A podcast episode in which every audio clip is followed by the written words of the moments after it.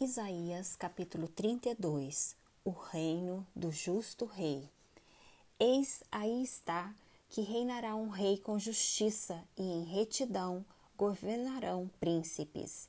Cada um servirá de esconderijo contra o vento, de refúgio contra a tempestade, de torrentes de águas em lugares secos e de sombra de grande rocha em terra sedenta. Os olhos dos que veem não se ofuscarão e os ouvidos dos que ouvem estarão atentos.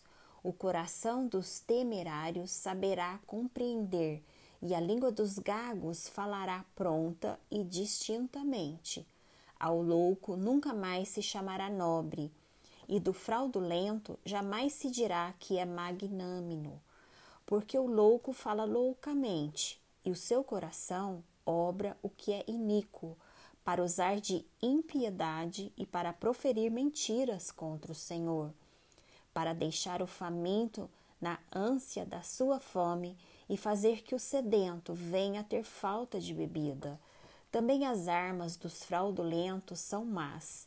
Ele maquina intrigas para arruinar os desvalidos com palavras falsas, ainda quando a causa do pobre é justa.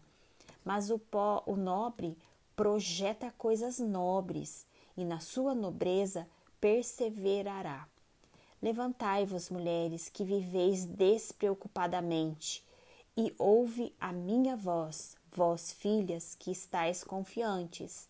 Inclinai os ouvidos às minhas palavras, porque daqui a um ano e dias vireis a tremer, ó mulheres, que estáis confiantes, porque a vindima se acabará e não haverá colheita.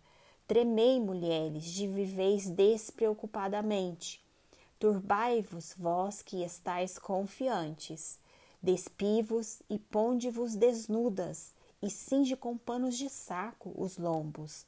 Batei no peito por causa dos campos aprazíveis e por causa das vinhas frutíferas. Sobre a terra do meu povo virão espinhadeiros e abrolhos, como também sobre todas as casas onde há alegria, na cidade que exulta. O palácio será abandonado, a cidade populosa ficará deserta. O fel e a torre da guarda servirão de cavernas para sempre. Folga para os jumentos selvagens e pastos para os rebanhos, até que se derrame sobre nós o Espírito lá do alto então o deserto se tornará em pomar, e o pomar será tido por bosque.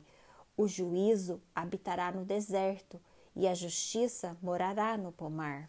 O efeito da justiça será paz, e o fruto da justiça, repouso e segurança para sempre.